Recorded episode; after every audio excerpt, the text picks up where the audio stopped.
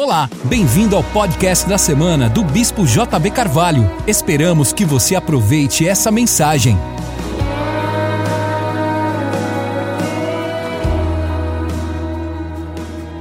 Glória a Deus. Pegue sua Bíblia comigo e abra no livro de Isaías, capítulo 61. Vamos ler o verso número 6 e o verso número 7. E vós sereis chamados sacerdotes do Senhor, e vos chamarão ministros de nosso Deus. Comereis a abundância das nações, e na sua glória vos gloriareis.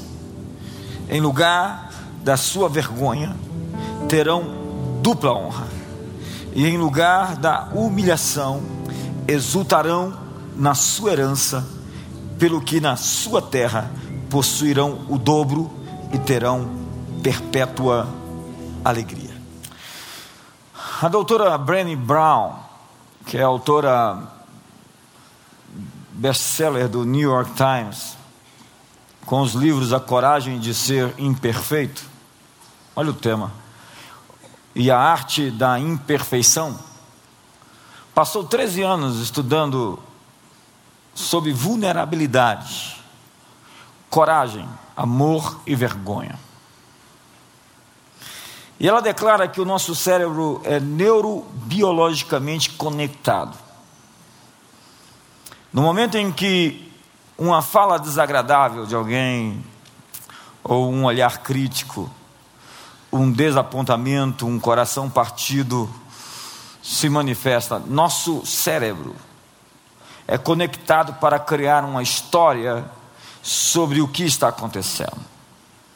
Nós somos assim, imaginativos, nós somos muito criativos, e podemos usar a nossa criatividade para coisas boas ou ruins. Nosso cérebro sempre reconhece um padrão, um padrão na narrativa da história com começo, meio e fim. E nós preenchemos aquilo que nós não vemos com os nossos valores. Nossos valores. Se nós pudermos dar uma história ao nosso cérebro quando algo ruim acontece, ele então nos recompensa quimicamente.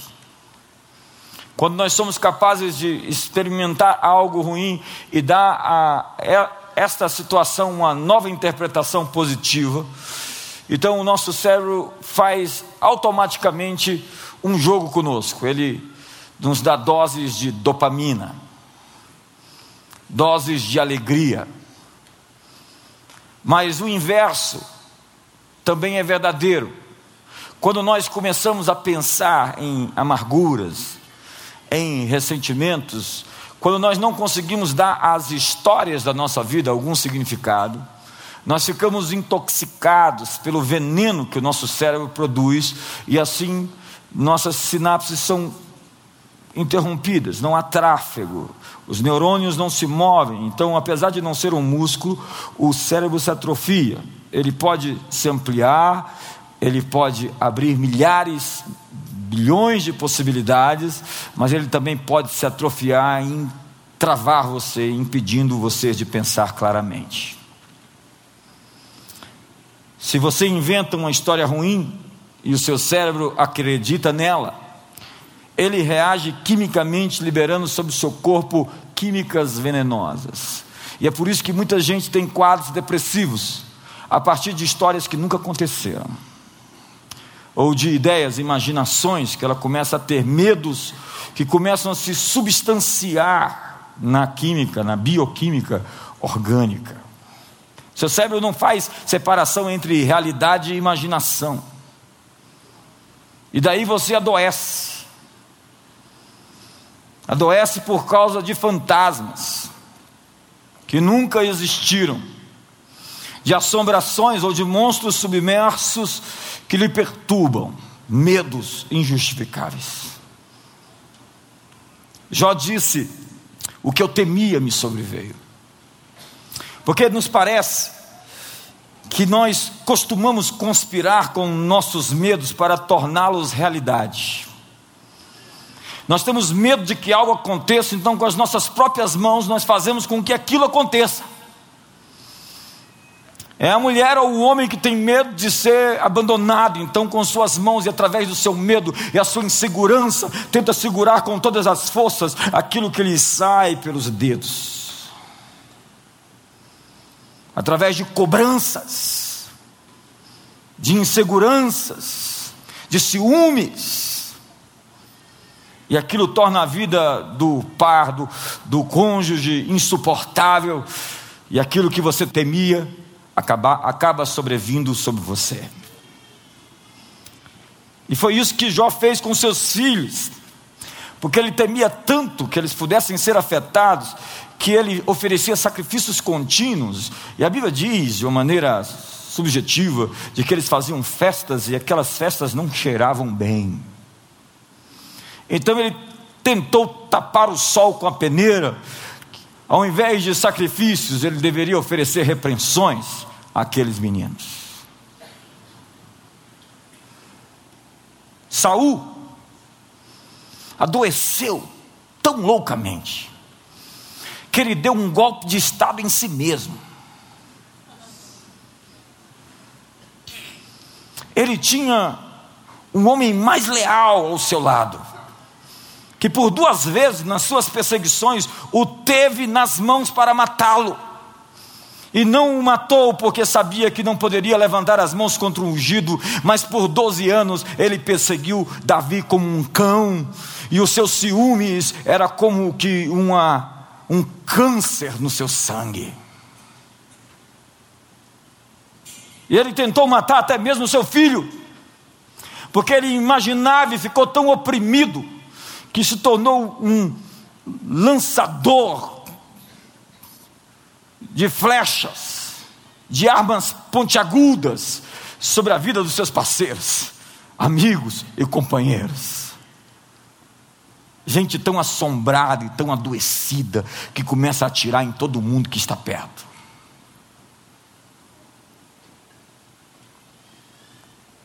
A vida nos dá histórias. E nós preenchemos com os nossos valores essas histórias. Isso se chama conspiração.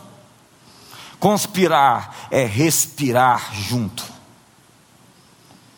É preciso quebrar o poder da concordância com essas falácias, com essas mentiras, porque há muitos pensamentos que estão na sua cabeça que não são seus. Nós pensamos que algumas ideias surgem e que elas nos pertencem, mas elas se tratam de dardos inflamados, de setas, de a influência dos daimônios que seriam carteiros, mensageiros, como ângelos ou malak, a palavra grega para anjos, que inserem informações em nossa mente e nos fazem, tentam nos fazer acreditar que aqueles pensamentos são nossos quando não são. Portanto, identifique os pensamentos na sua cabeça que não são seus. Não os pegue, não os tome, não se aproprie, desse filme projetado na sua mente. Às vezes você se senta e, como que um filme começa a aparecer na sua mente com imagens extremamente destrutivas. estou falando a alguém aqui hoje? Nós inventamos histórias, porque é isso que nós somos: inventores, criativos, artesãos. Somos criativos demais para deixar de inventar histórias. O tempo todo estamos assim, criando. E nós remoemos essas histórias, às vezes por meses e por anos, editamos o, no nosso cérebro a versão dos fatos, conforme os nossos valores. E há pessoas presas, em fases, em estágios da vida. Sonhos revelam muito sobre nós mesmos. Os sonhos que nós temos revelam muito sobre aquilo que ainda não foi resolvido dentro de nós. Ao contrário de querer revelar a vida de outras pessoas para nós, está revelando para nós coisas sobre nós. É preciso dar uma interpretação a sonhos, porque por vezes eles são resultados de emoções reprimidas, não resolvidas, situações não fechadas. É importante reeditar suas lembranças, pois elas aparecem na sua mente justamente quando você está desarmado e isso acontece na maioria das vezes quando você está dormindo. Temos que lidar com o desconforto, fechar as arestas da alma, ter conversas de alto nível. Não dá para varrer para debaixo do tapete a vida toda. É aquela história da velhinha, do velhinho, casado de 60 anos. Você conhece? E que de repente o homem, a, a, a, esposa, 60 anos casado com o mesmo homem, foi passar a manteiga no pão, e ele disse: Não ponha manteiga. Ele disse, mas há 60 anos, ela disse, há 60 anos eu coloco a manteiga. Eu nunca gostei de que você colocasse a manteiga no pão. 60 anos.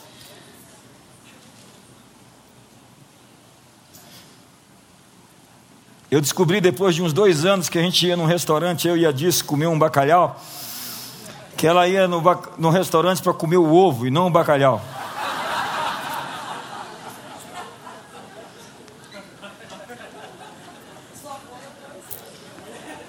E é claro que algumas confissões fazem que você nunca mais vá naquele restaurante outra vez.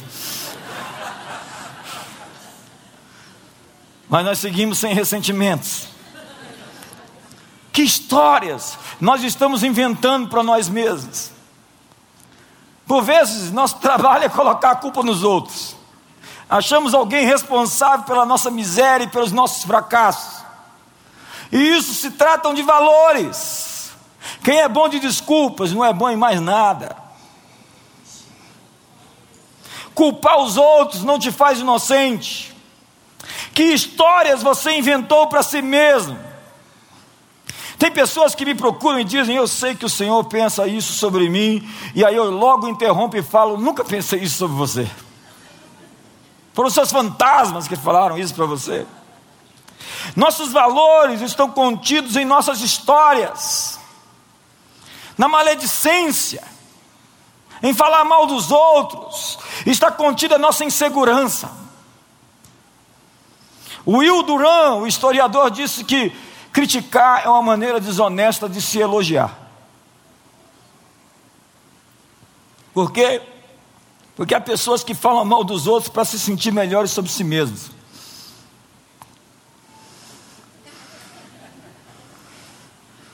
Pregadores que polemizam para se elogiar. Como um fariseu, eu não sou que nem aquele publicano. Amigo, Amiga, lide com seus fracassos como degraus para onde você quer chegar e faça das suas histórias de luta uma maneira de poder escrever um novo final para a sua vida ousado, corajoso, feliz e poderoso. Reinterprete a sua dor, dê um significado a ela, dê um novo significado à sua história. Se você for ousado, você vai fracassar muitas vezes. Mas não há nada mais terrível para os críticos, cínicos, intimidadores, do que as pessoas que estão dispostas a falhar, reconhecer a decepção e depois se reerguer quantas vezes forem necessárias para seguir arriscando outra vez. Nós não somos seres pensantes que às vezes sentem, nós somos pessoas emocionais que às vezes pensam. Fale isso para o seu irmão.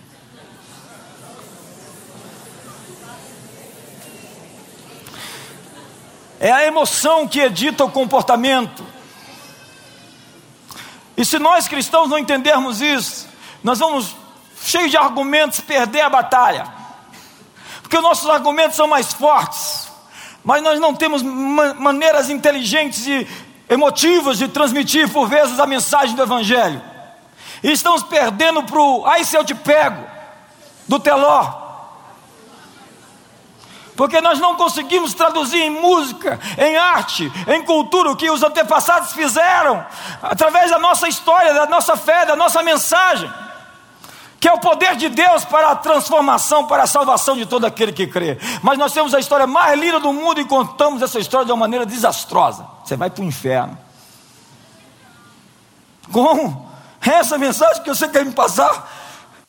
Nós falamos as mentes das pessoas, quando deveríamos ter um apelo emocional. Se queremos mudança cultural, nós devemos dialogar com as emoções conversar com a mente das pessoas antes de conversar com as suas emoções, não mudará muita coisa. Você pode até convencê-las, mas convencê-las não é o mesmo que convertê-las. Convencê-las não é o suficiente para mudá-las.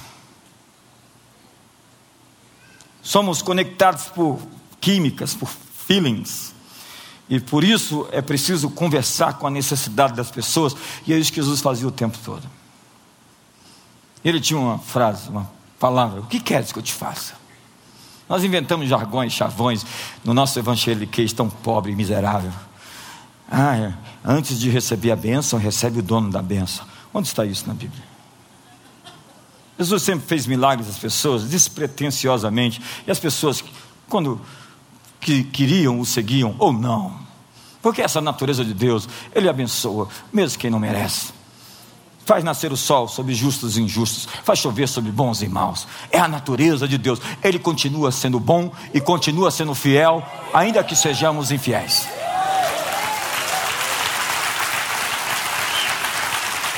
Que queres que eu te faça? Jesus fazia perguntas o tempo todo. E às vezes respondia uma pergunta com outra pergunta. Os rabinos me perguntavam: Perguntava-se a um rabino: por que, que um rabino sempre responde uma pergunta com outra pergunta? Então o rabino respondia: por que, que um rabino não pode responder uma pergunta com outra pergunta? Perguntas são as melhores ferramentas que temos. Mas se nós não temos as perguntas certas, teremos as respostas erradas para as perguntas erradas. Ser efetivo significa conversar com os valores das pessoas. Isso é difícil porque 95% desses processos e sistemas de crença estão submersos como no iceberg. 95% do que as pessoas acreditam está escondido. E isso vem em ebulição e se manifesta em momentos de pressão. A pressão revela as pessoas. Você não conhece alguém realmente até que ela esteja sob pressão. Temos que conseguir colocar a emoção na mesa.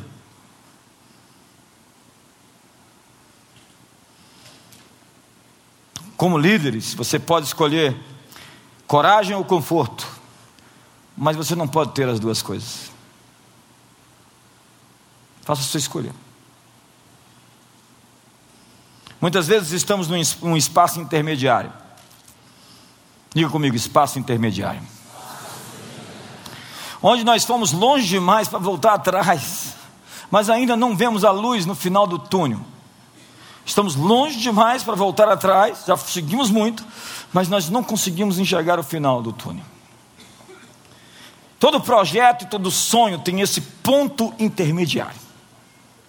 Toda empresa, toda igreja, toda jornada, cada maratona que enfrentamos na vida tem esse momento que você é, duvida, é, é tentado a duvidar no escuro do que você viu na luz. Esse espaço escuro e intermediário separa os bons dos melhores, os perdedores dos vencedores, os líderes de sucesso dos que passaram sua vida em frutíferos e sem realizações. Para os militares, esse ponto se chama ponto sem retorno. É o lugar onde você não tem mais combustível suficiente para voltar ao ponto de partida. Então, onde só existe uma opção: avançar.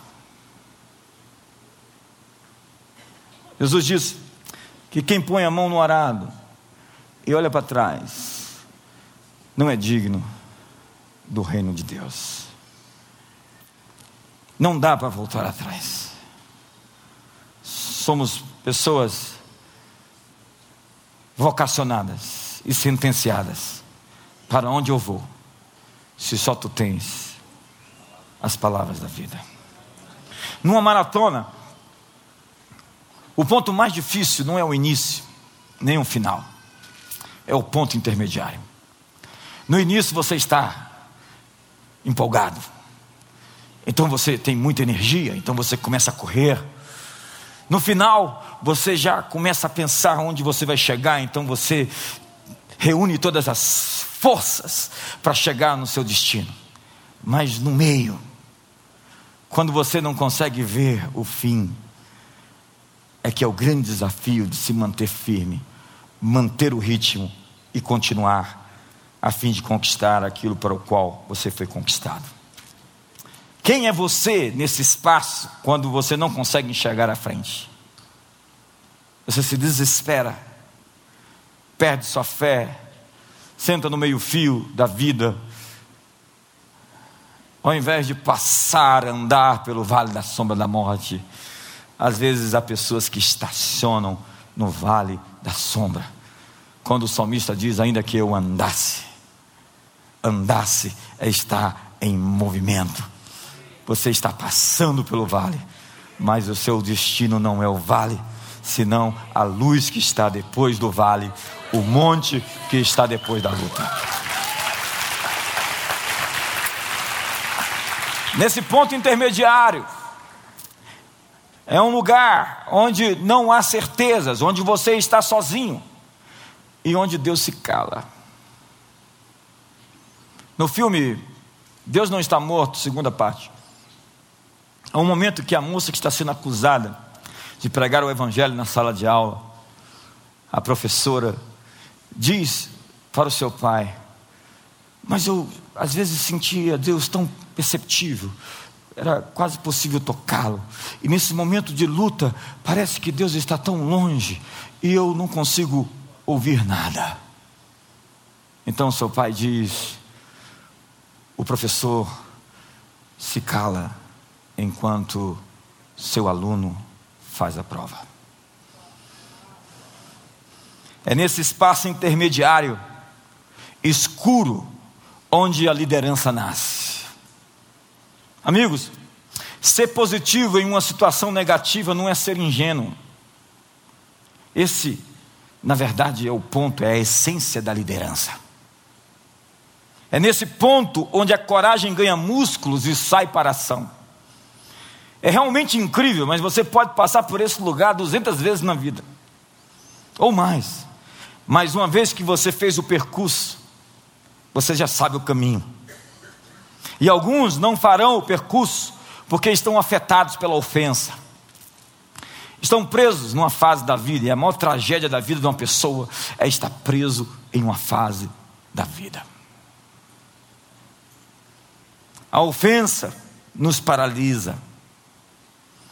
A mulher do fluxo de sangue, ela podia se sentir ofendida de estar quebrada, sem dinheiro doente, adoecida, sem poder entrar na multidão e tocar Jesus, mas ela, a despeito disso tudo, ela invadiu a multidão e quebrou todas as regras sociais e religiosas e tocou no Mestre. A Ciro Fenícia podia se sentir ofendida porque ela foi ofendida.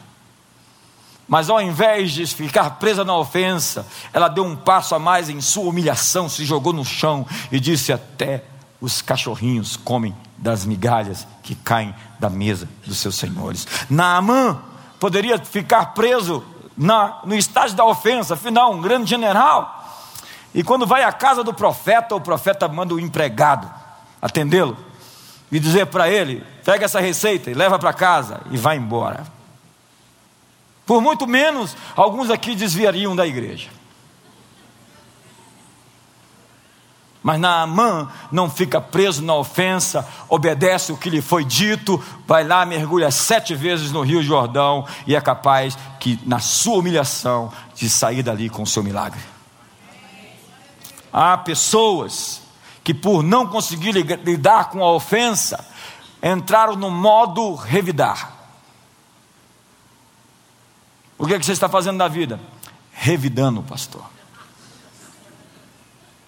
Pessoas assim se tornam violentas, agressivas, vingativas, amargas, ressentidas, estragadas. Pessoas feridas se tornam pessoas estragadas. Um profeta ferido se torna um bruxo. Se você se negar a ser curado, você vai ser dispensado para aquilo que você foi vocacionado. E ao invés de ser um vaso de honra para a glória de Deus, você vai ser um desastre na sua vida.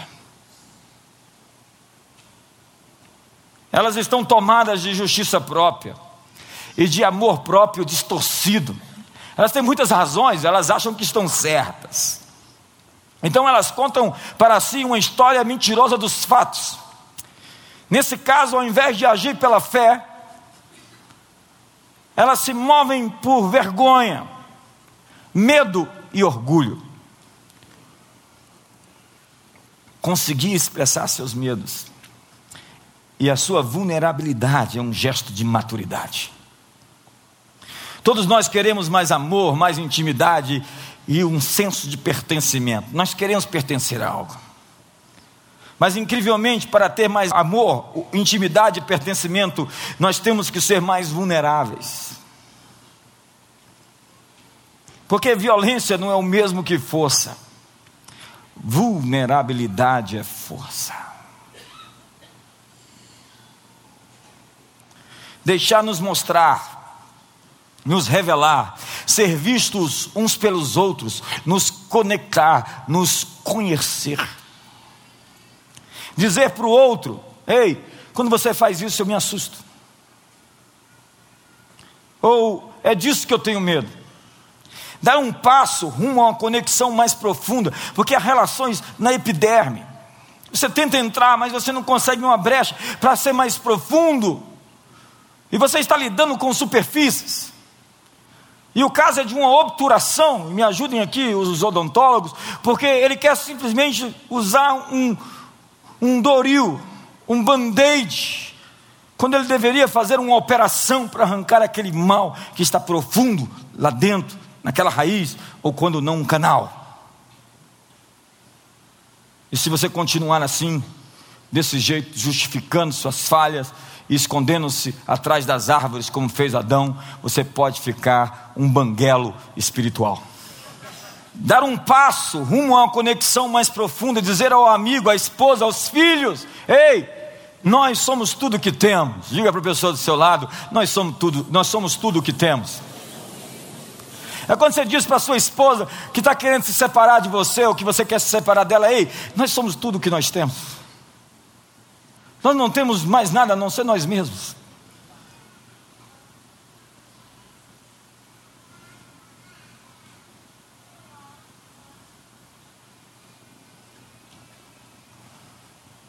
Onde terminam, onde terminam as suas histórias?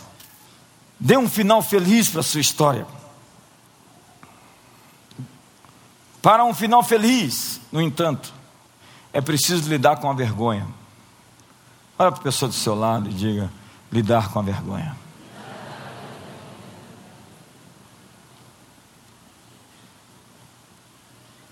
A vergonha se disfarça. Ela tem muitas faces. Ela tenta se esconder com folhas de figueiras. Qual é o acionador número um da vergonha nas mulheres? Chama-se aparência ou imagem corporal. Mulheres precisam se sentir bonitas. Apesar que boa parte das vezes elas não se arrumam para os homens, mas para as amigas. Qual é o acionador número um da vergonha dos homens? Aparência de fraqueza. Homens não gostam de se sentir fracos, principalmente perante as mulheres. É por isso que você não gosta que ela te ensine a como cortar a carne ou fazer qualquer coisa, porque você se sente um estúpido quando a sua mulher fica te ensinando tudo.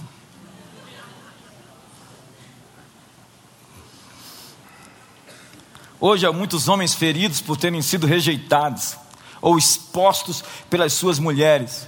A Bíblia não diz para as mulheres amarem seus maridos, mas diz para os homens amarem seus maridos. E dizem para as, os, os homens amarem suas mulheres. Vocês estão rápidos. Então, para reeditar aí, a Bíblia não diz para os homens amarem. Vamos lá, terceira vez. A Bíblia não diz para as mulheres amarem seus maridos, mas para os homens amarem suas mulheres e para as mulheres as mulheres respeitarem seus maridos. Porque tudo que um homem precisa é de respeito. Porque um homem que não tem respeito em casa, ele não tem respeito na rua. Ele diz: se a minha mulher se a minha mulher não me respeita, quem me respeita? Qual é a emoção que sentimos quando, quando tentamos uma conexão com alguém e essa pessoa nos rejeita? Pense bem. Que emoção surge nesse momento? Raiva. Normalmente essa é a resposta. Mas a raiva é uma emoção secundária que sempre está encobrindo algo pior chamado vergonha. Vergonha é o que você sente quando chega cheio de expectativas para alguém que te dá um fora.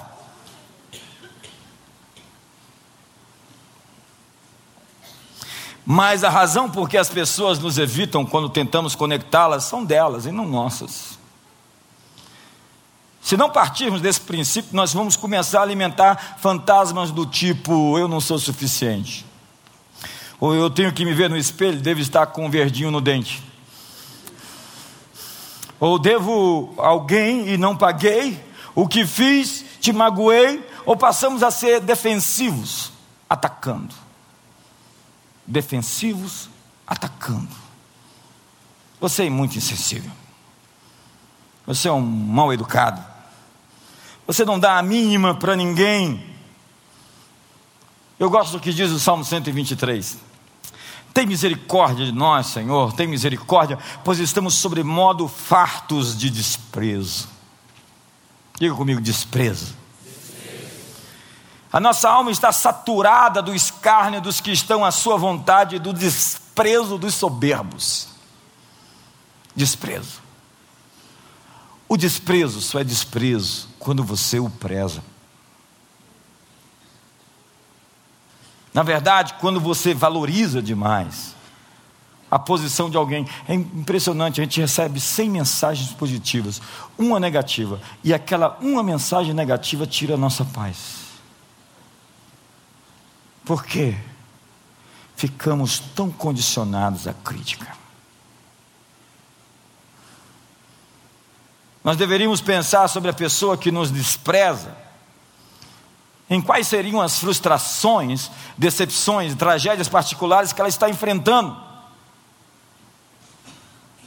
Ou que ocupações ela tem e que distrações a tiraram de priorizar minhas ligações, meus e-mails, DMs, SMS, Zap Zap, já que eu sou a pessoa mais importante da terra e preciso da atenção de todos assim que eu fizer assim.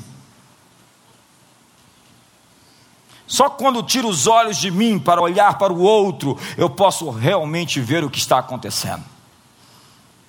Olhe para a pessoa do seu lado e diga: a propósito, tire os seus olhos de você. Amigos, não edite uma história que não é sua. Pedro chegou para Jesus e disse: E João? Jesus disse: Pedro, João não é problema teu. Seu trabalho não é mudar João, seu trabalho é mudar você mesmo. Às vezes nós contamos histórias sobre os outros que não são verdadeiras. Eu, eu, eu, por vezes, tive que ter revelação do Espírito Santo para entender algumas pessoas na igreja. Algumas pessoas estão esperando Deus me revelar as coisas. Quando custa você chegar, abrir o coração, que é muito mais fácil do que ter, que ficar falando, Deus, revela. Mostra Jesus. Custa falar. Mas tem muita gente que faz a opção de fechar a cara e fazer biquinho. E isso, quando acontece nas famílias, é terrível. Porque esse silêncio é ensurdecedor. Como? Ele promove suspeitas e afasta os próximos, os íntimos. Sem resolver nossos problemas, nos tornamos estranhos, apesar de dormir na mesma cama, morar debaixo do mesmo teto, não se existe intimidade. É quando a Guerra Fria começou e vencerá o mais malvado. Então, três dias. Vamos ver quem é pior. Vamos ver quem tem o queixo mais alto, o orgulho mais afiado. Nenenzinho, nós precisamos tirar a chupeta de você e lhe fazer entender que problemas se resolvem na mesa, olhando nos olhos, expondo as suas emoções e dizendo às pessoas aquilo que você está sentindo. A ciência da vulnerabilidade é, nesse caso, exata. Quanto mais seguro, mais vulnerável. Menos na defensiva. Menos armas preparadas e facas prontas. Esses dias, uns cinco anos atrás, esses dias, eu cheguei para uma pessoa, fiz uma brincadeira. Ela, uau! Uau! O que, que eu fiz? Armada, machucada, ferida tem gente que você tem que pisar em ovos, onde você não pode falar a verdade para ela. Na verdade, a gente está esperando a oportunidade de falar os 10% da verdade que a gente não disse ainda para muita gente. Porque algumas pessoas não aguentam a verdade inteira. Dá um sorriso para o seu irmão que eu senti uma tensão agora. Quanto mais inseguro, mais capas, mais crostras. Tem gente que está tão cheio de crosta que está parecendo uma coisa. É o quarteto fantástico. Mais máscaras, mais mentiras para encobrir a verdade, mais dissimulação e histórias fabricadas baseada sobre o medo. O medo de ser rejeitado já lança as flechas da rejeição. Me rejeite, me rejeite, me rejeite, porque eu me rejeito, eu não me amo, então você não pode me amar. Então você consegue se sabotar, porque você pensa, o dia que ela descobrir quem eu sou, ela nunca mais vai me amar. Não, o dia que ela descobrir quem você é, ela vai te amar para sempre, porque você é uma pessoa maravilhosa, criada à imagem e semelhança de Deus. E existem tesouros dentro de você, apesar de a sua vida estar em ruínas, existem muitos tesouros que podem aparecer e acontecer. Adão disse: Eu tive medo porque ouvi a tua voz e me escondi. Quando você vive sob esse prisma, essa visão, esse valor. Quando você está no erro, no pecado, você interpreta a realidade das mais variadas formas, baseadas sempre na vergonha.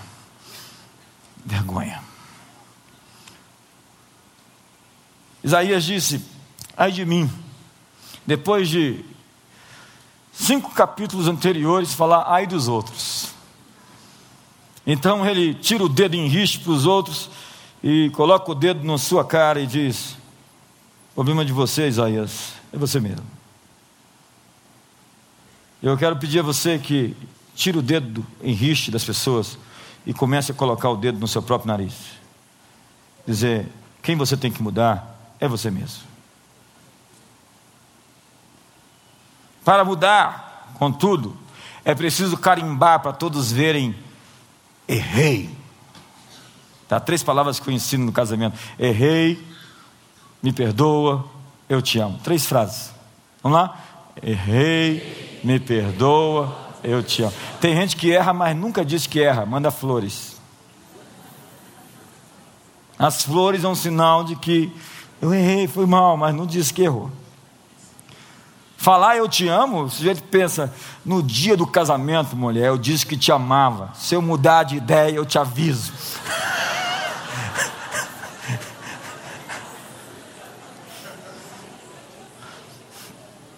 Amigos, sem arrependimento, não há restauração e retorno à posição original.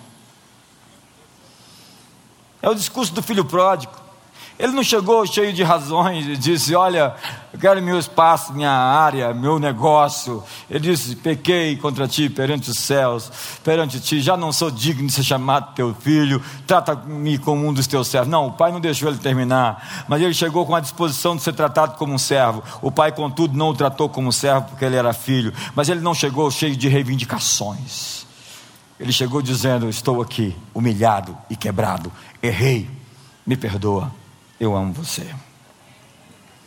As pessoas que se levantam depois de terem caído ficam mais corajosas depois da adversidade.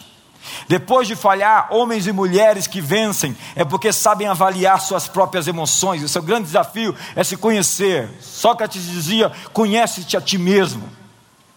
Muito importante que você saiba discernir seus motivos, porque há pessoas que não percebem os motivos por que agem. É preciso saber entender e lidar com as situações desconfortáveis da vida. Ter autoconsciência, autoconsciência sobre os seus motivos, sobre as suas razões. Porque o motivo de alguém é o próprio espírito de alguém, a razão de alguém é o que o motiva, o que o leva adiante. E isso define o que é puro ou o que é impuro, seus motivos. Paulo diz que há quem prega o evangelho erradamente com os motivos errados, mas que mesmo assim o Evangelho tem que ser pregado. Quais são os seus motivos? Pergunto para o seu irmão: quais são os seus motivos? Eu tenho medo de pessoas com emoções reprimidas, que não falam para você, não olham nos olhos e não abrem o coração, e depois de algum tempo soltam uma bomba em cima de você. Você conhece a história de Aitoifel? Ele era assim. Tio de Betseba. No momento em que Davi se mostrou fraco, ele não hesitou em marcar posição contra o rei. Ele tinha algo guardado, enrustido contra o rei. E no momento em que ele viu o rei frágil, ele usou a lógica do vírus, atacou na fragilidade.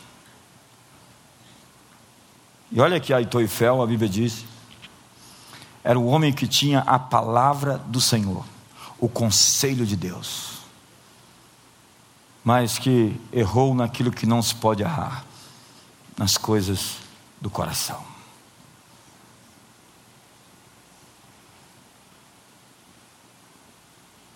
O que você precisa expressar hoje para sua esposa, seus filhos e seus amigos? O que você precisa dizer que está lhe atormentando em sonhos? Quais são as ofensas que você precisa lidar para mudar de fase? Quando fingimos que coisas difíceis não estão acontecendo, nós negamos a nossa história. E isso nos resume, nos define e nos nega a possibilidade de transformação mas quando nos apropriamos da nossa história, podemos escrever o fim dela. Diga para o seu irmão: escreva o fim da sua história. Responda a seguinte pergunta de Jesus essa noite: O que queres que eu te faça? Pense por um instante. Jesus está lhe perguntando: O que queres que eu te faça?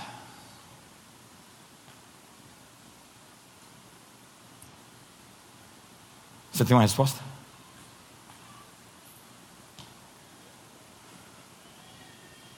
Mas que histórias você está contando para si? Alguns olham os desafios e dizem: Ah, serão muitos. Amigos, quanto maiores os desafios que você tiver, maior graça, maior unção você vai obter para lidar com cada um dos seus inimigos. Porque quando Deus te promove, Deus te protege.